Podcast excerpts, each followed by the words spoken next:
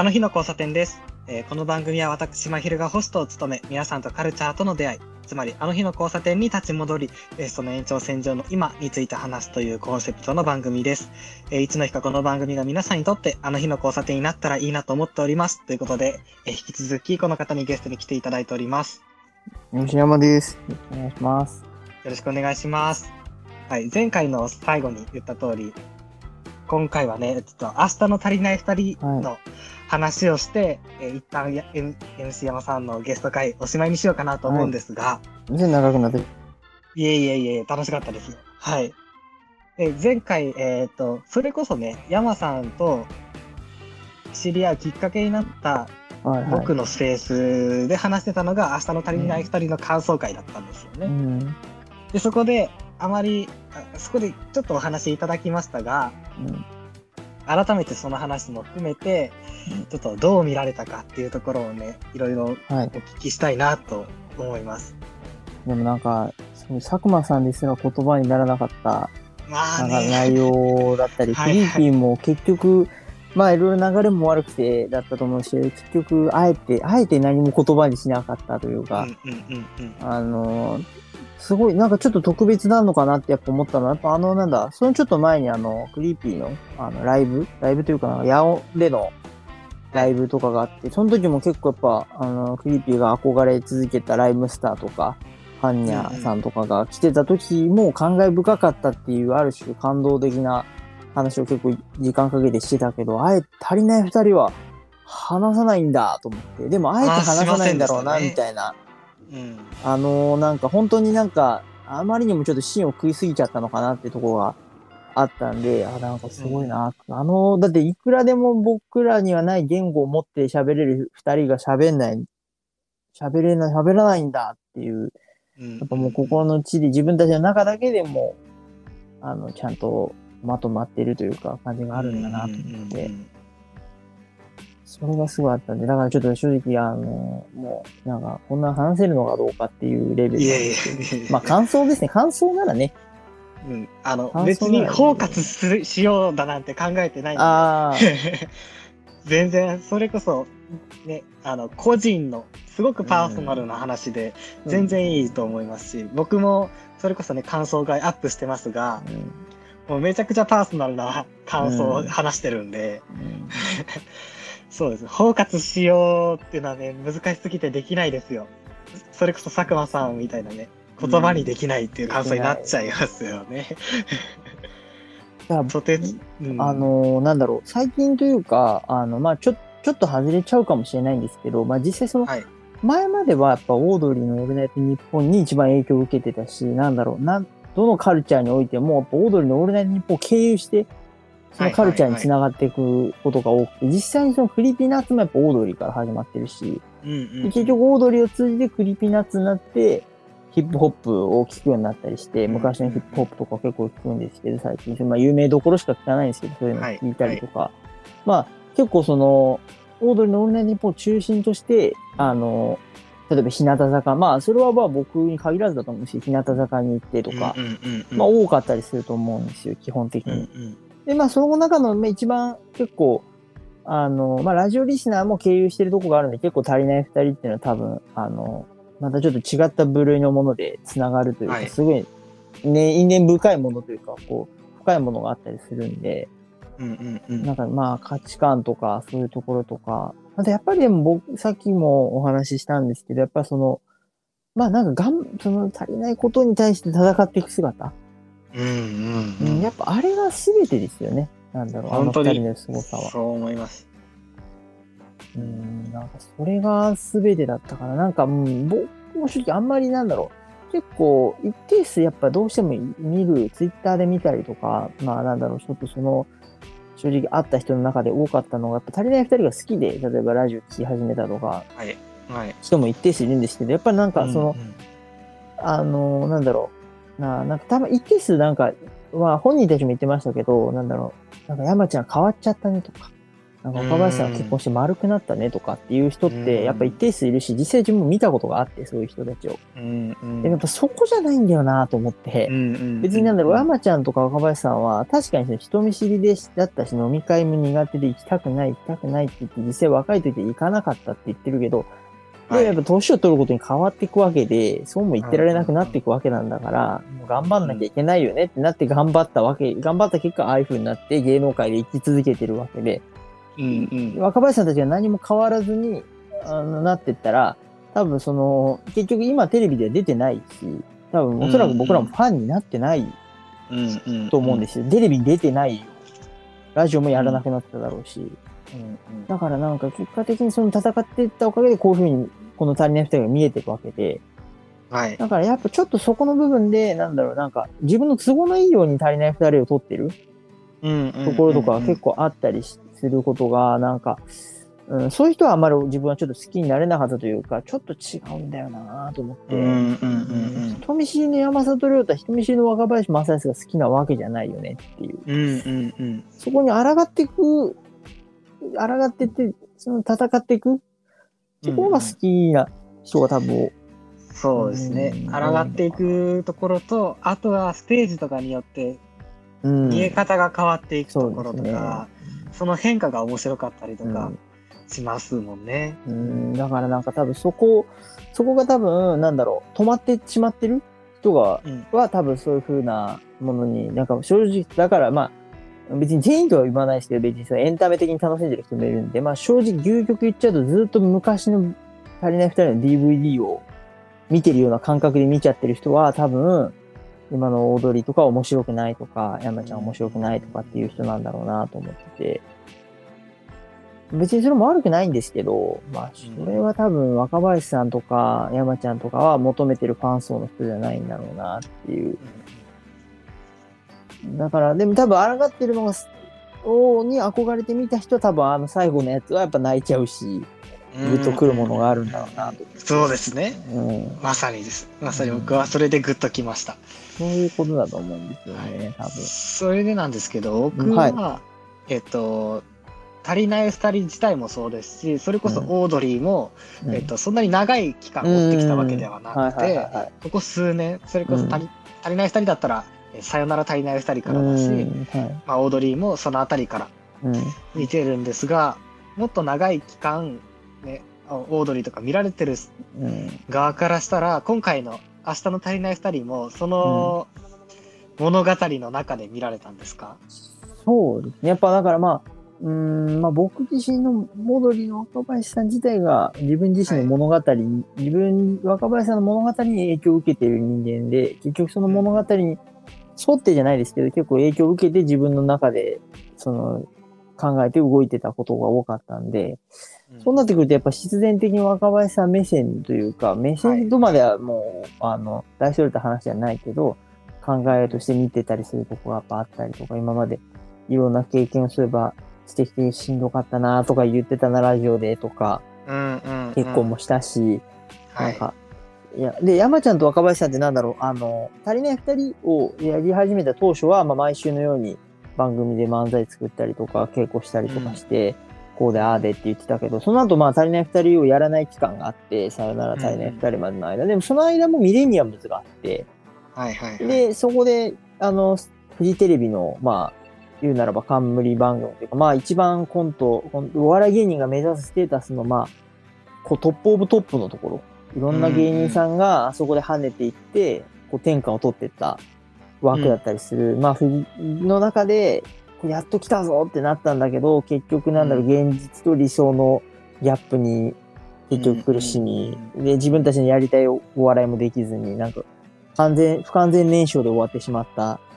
で、なんかそこで結構、若林さんは結構、なんだろう、そこで、こう自分のやりたいことはもう叶えられないんだなって、ちょっと諦めちゃったみたいな。うんうんうん。うん、まあ、いい方向で諦めた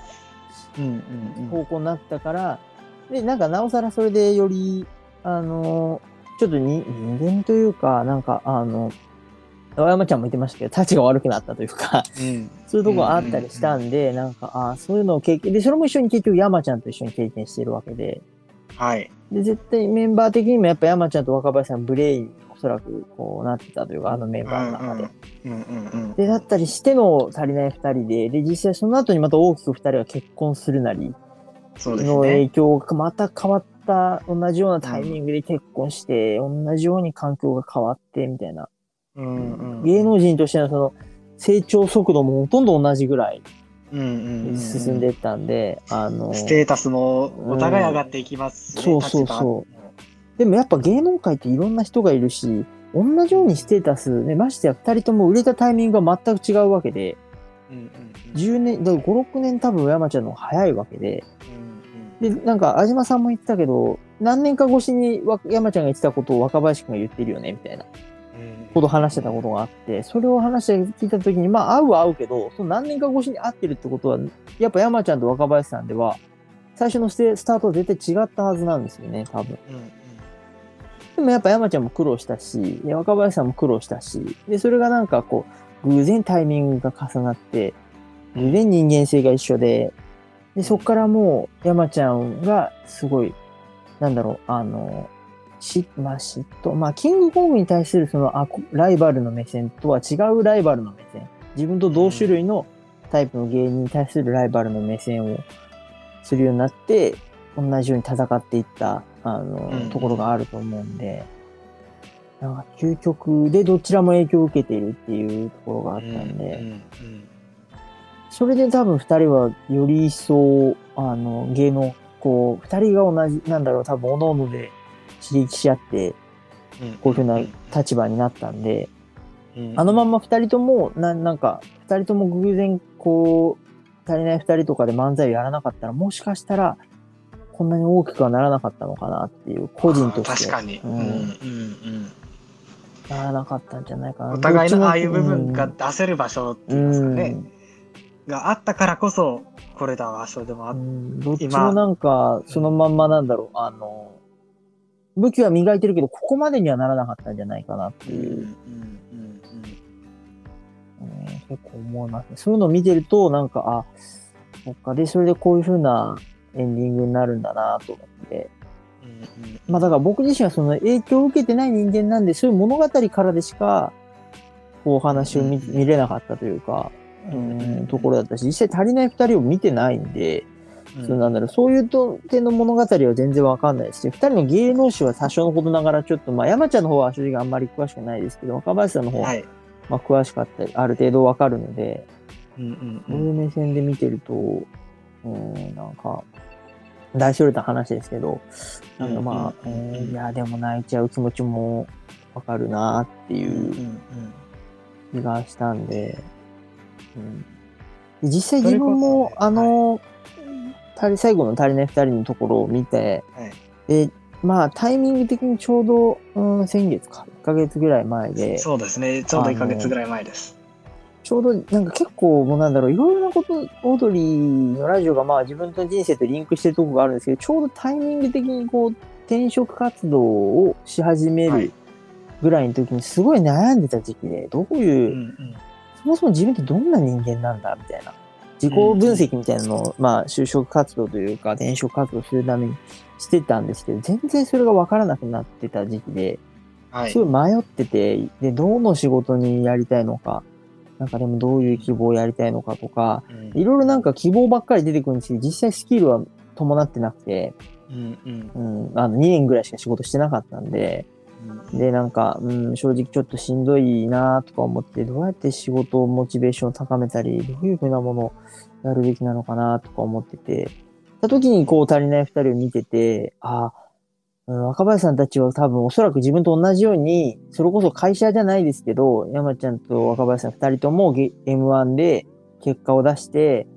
これでテレビの世界、自分が憧れてた世界に入れるぞってなって、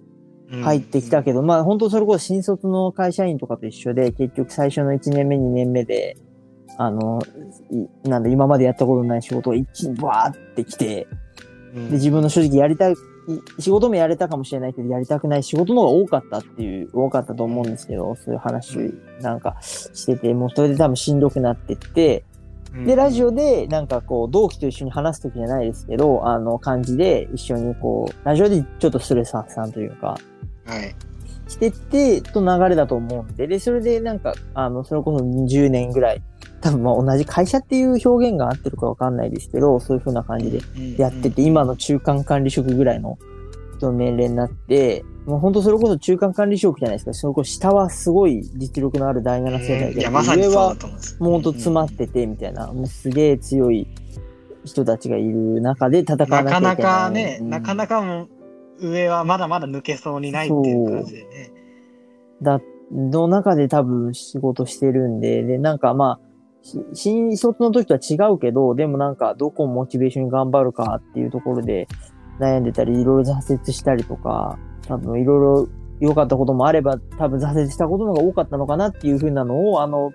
テレビを見てて、あの、足りない二人を見てて思った、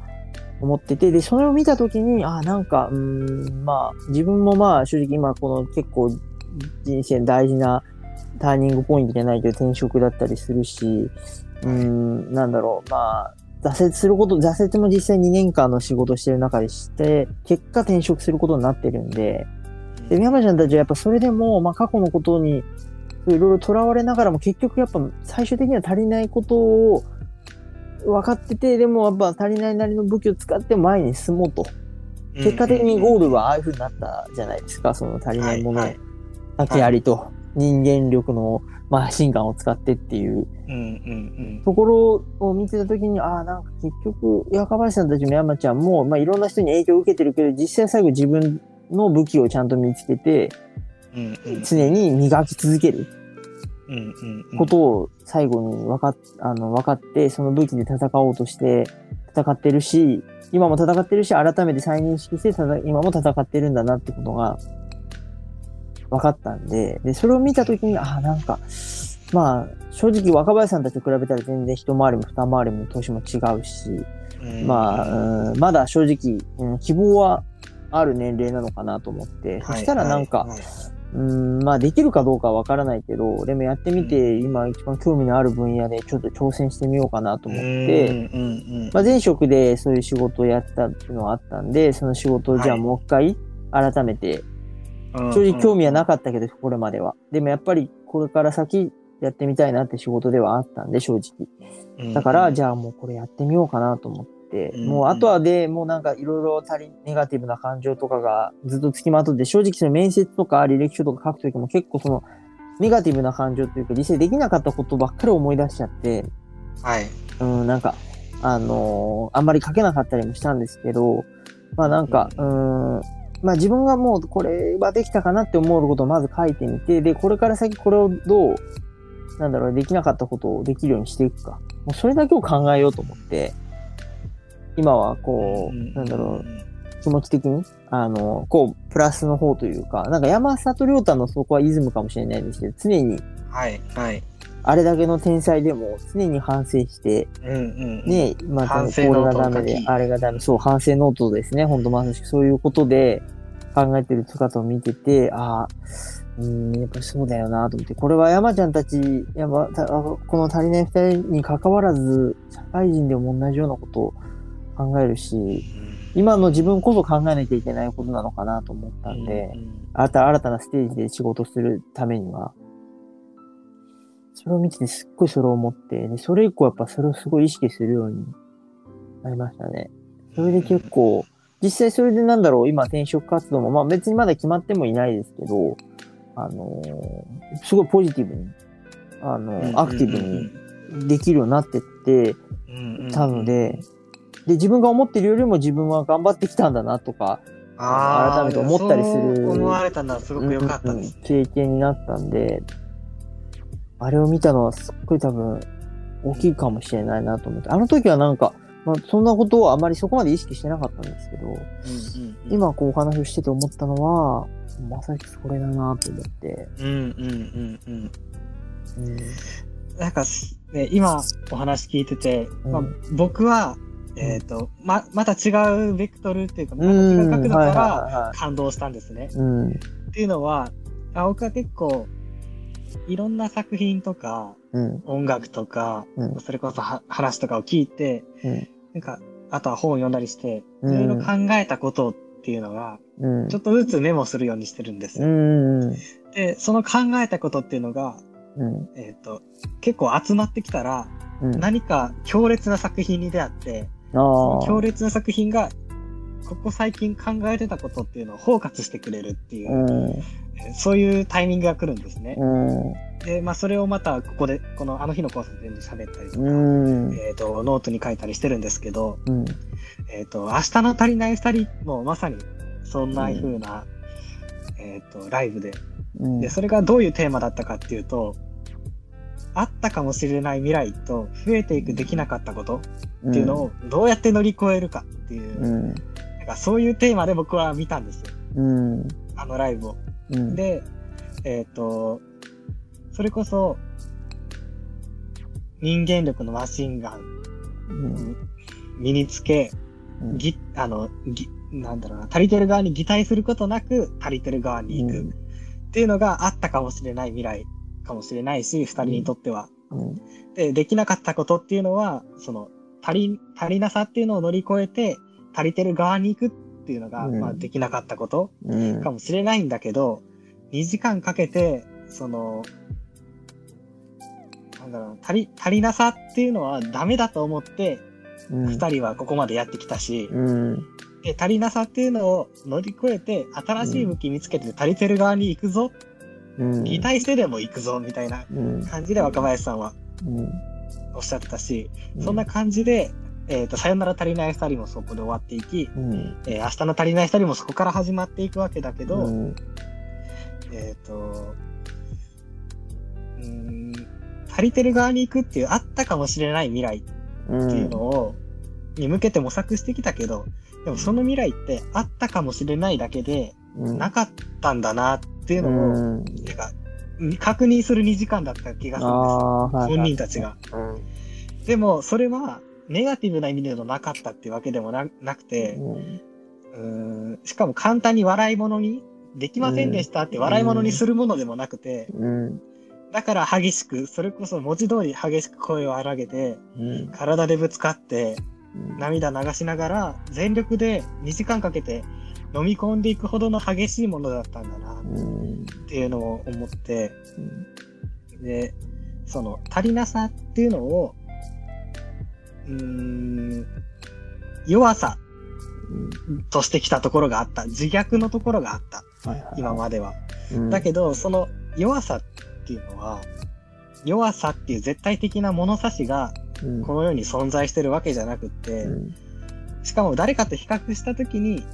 まあ、弱さってお自分では思っちゃうかもしれないけど、でもそれも第三者からしたらうん弱さじゃなかったりすると。うん。で他人から弱いって判断されたとしても、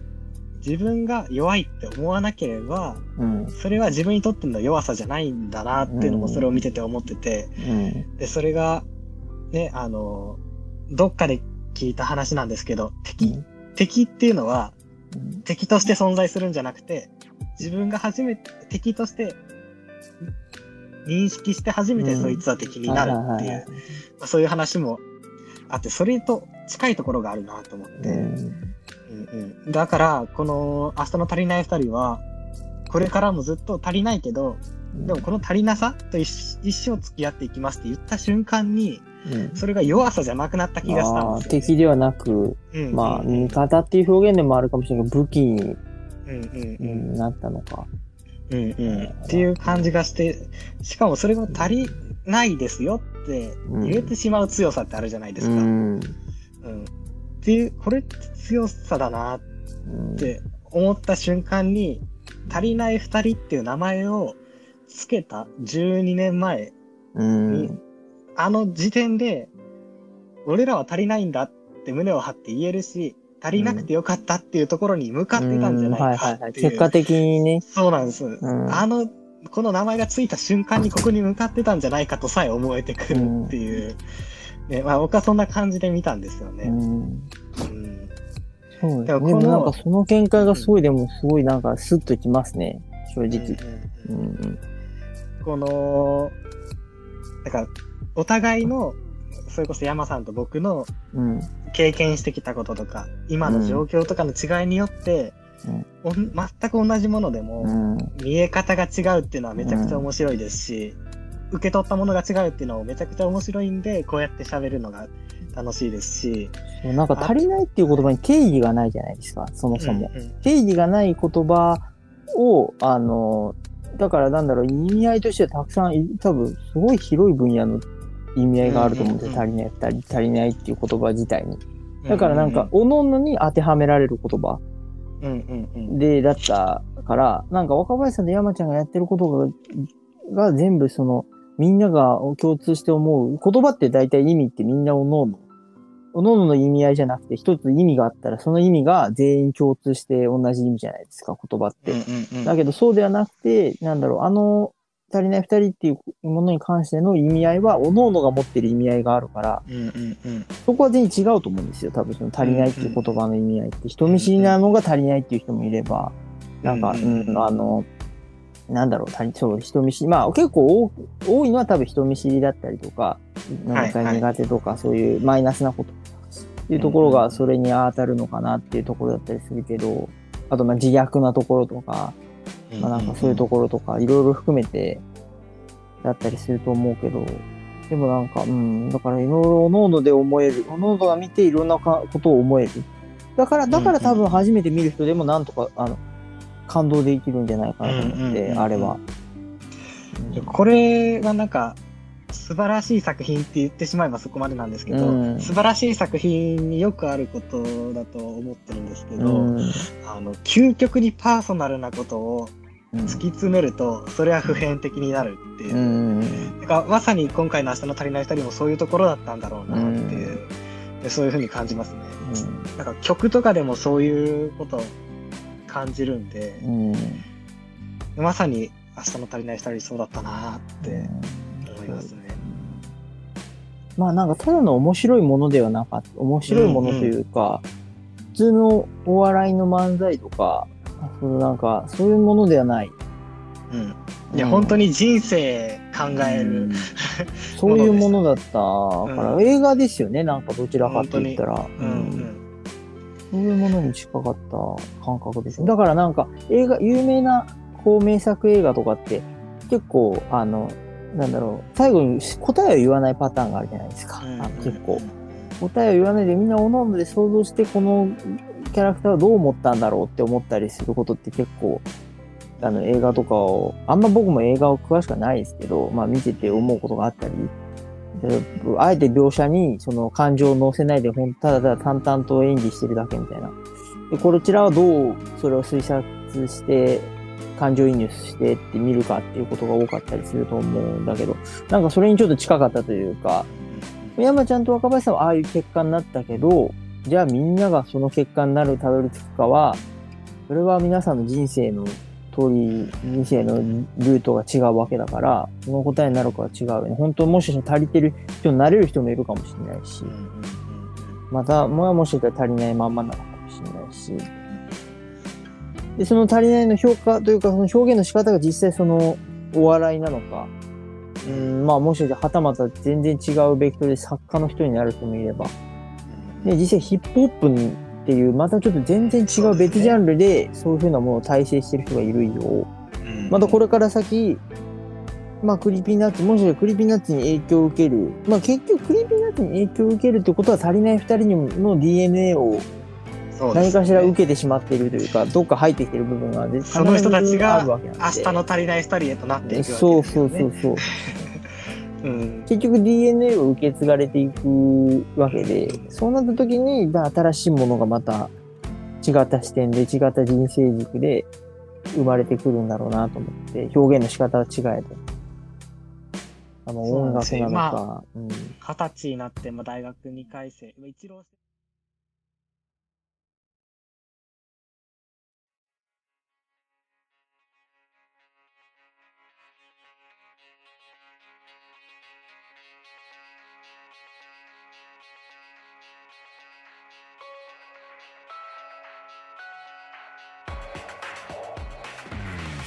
山さんをお迎えしての明日の足りない2人の感想会前編をお聞きいただきましたまあねお互い経験したことだったりとか状況が違うことであのこの明日の足りない2人をどう見たかっていうのが結構違うところがあったり一方で重なるところがあったりっていうのが面白かったですね。それこそ山さんは転職のタイミングで「あの明日の足りない2人」を見られているということでそこと重なった話とかすごくお話しいただいて面白かったです。はい。次回は、えーと、この「明日の足りない2人」の後編をお話ししていこうと思います。この番組を聞いての感想などは「ハッシュタグあの日の交差点」をつけてつぶやいていただけるととっても嬉しいです、えー、またたくさんの方とお話ししたいなと考えていますので、えー、少しでも興味があれば真昼の深夜の Twitter アカウントもしくは番組 Twitter アカウントにご連絡ください、えー、どちらも概要欄に貼ってあります。それではまた次回お会いしましょう。真昼でした。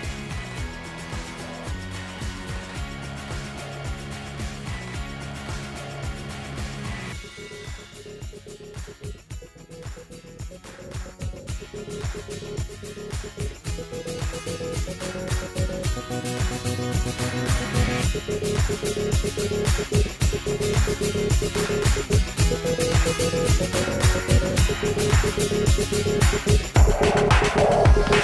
back.